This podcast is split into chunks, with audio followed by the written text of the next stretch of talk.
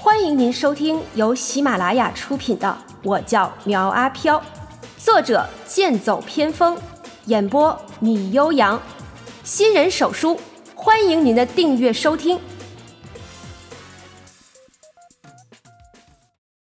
第五十六章：寻找加藤雀。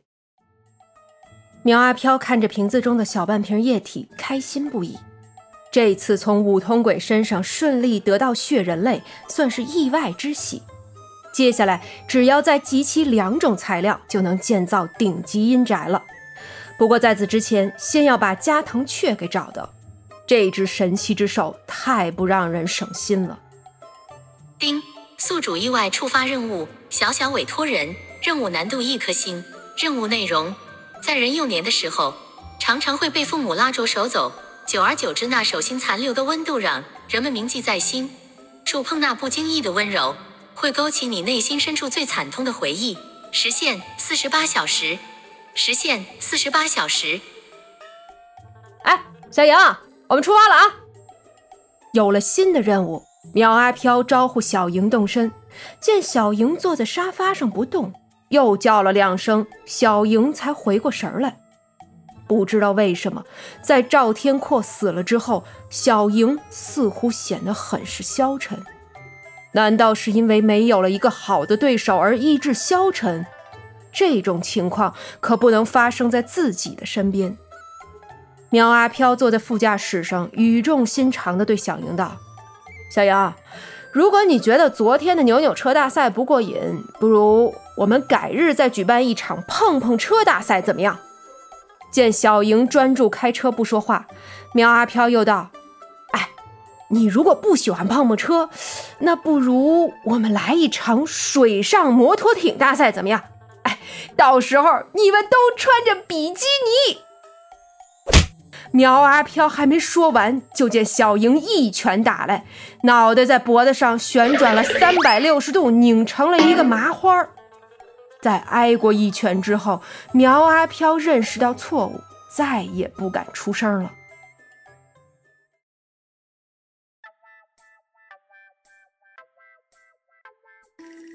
到了任务地点后，小莹让苗阿飘和小文下车，对苗阿飘道：“哎，你不下来吗？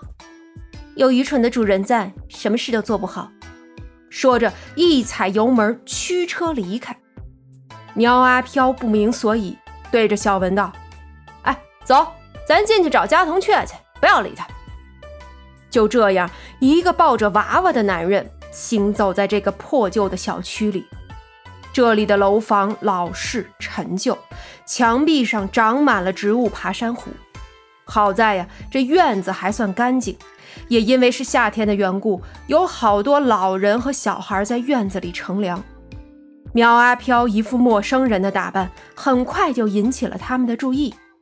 一个老大妈上前拦住他，道：“小伙子，你是来租房的吗？你要找什么价位的？要不去我家里看看，活好啊啊不，呃，价格包你满意。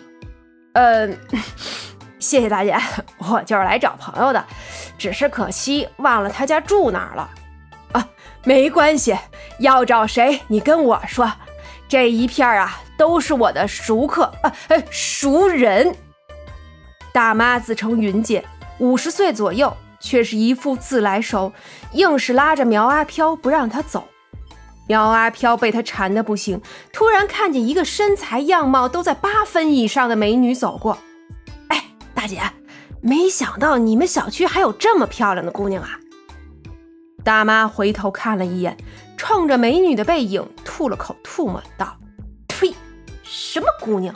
她就是个狐狸精，二十多岁不学好，嫁给一个带着两个孩子的男人，一点也没有当妈的样。整天不上班，不是在家里闷着，就是小区里瞎转悠。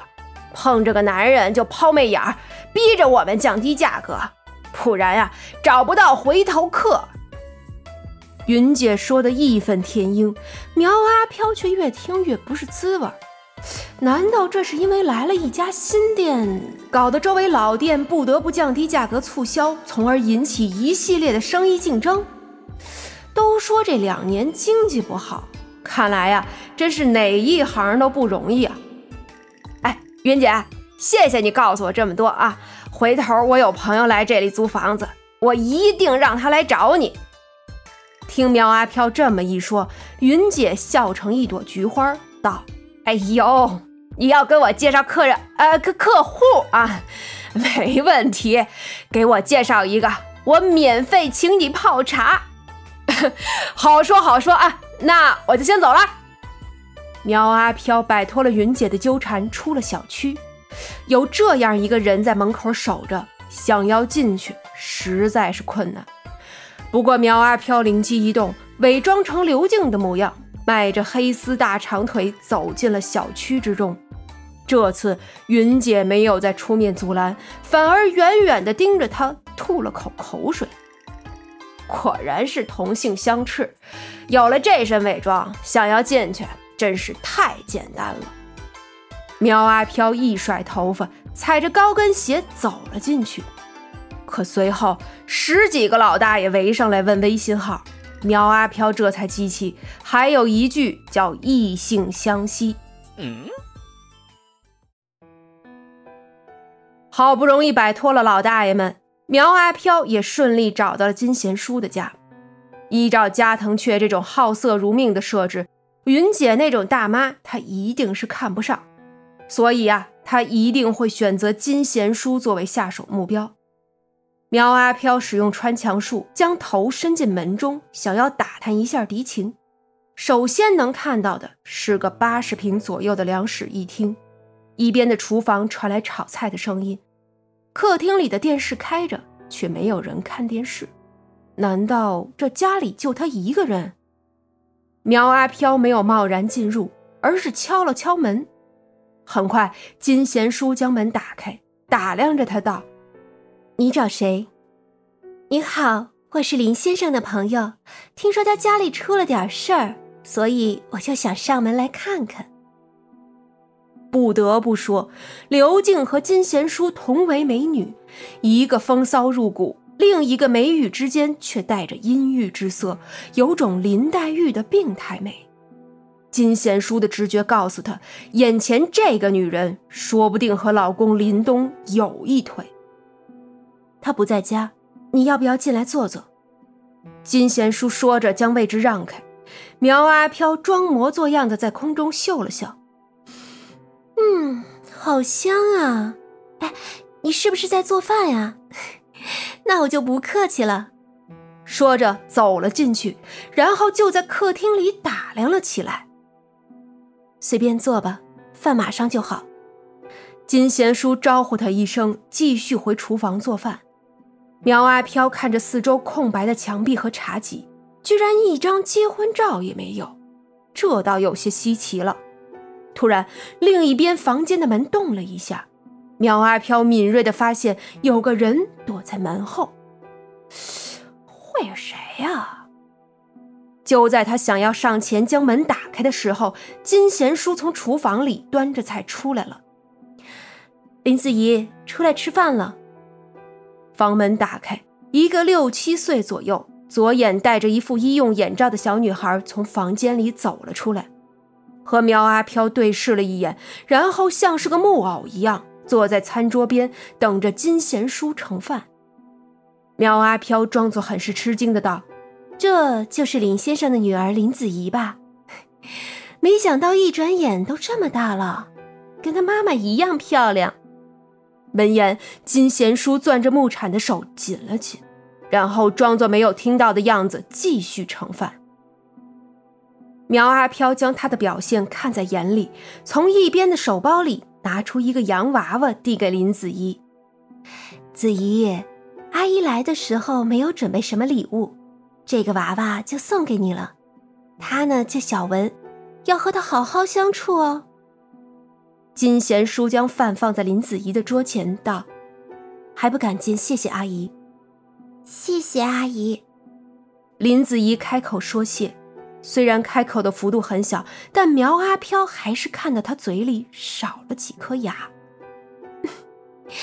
乖孩子，哎，先把小文放到一边，我们吃饭吧。苗阿飘摸了摸他的头，然后在金贤淑的对面坐了下来。抱歉啊，这个点过来，搞得我好像 是过来蹭饭的一样。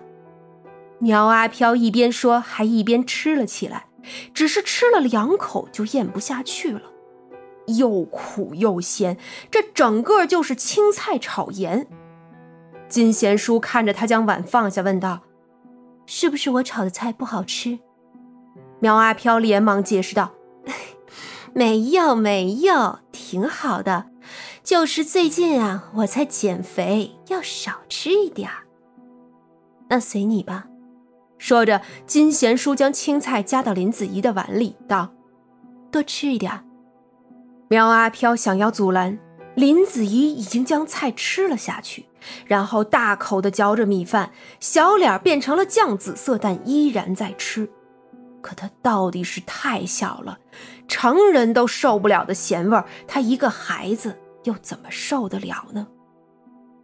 吃了没几口，小女孩又把菜吐回了碗中。金贤淑一拍桌子，厉声道：“我跟你说了多少次了，嫌不好吃就说，不好吃你也吃，你是猪吗？回屋子去。”对于他的慈颜厉色，林子怡不敢反抗，赶忙抓起了小文，跑回了房间。是什么让一个孩子如此的惧怕？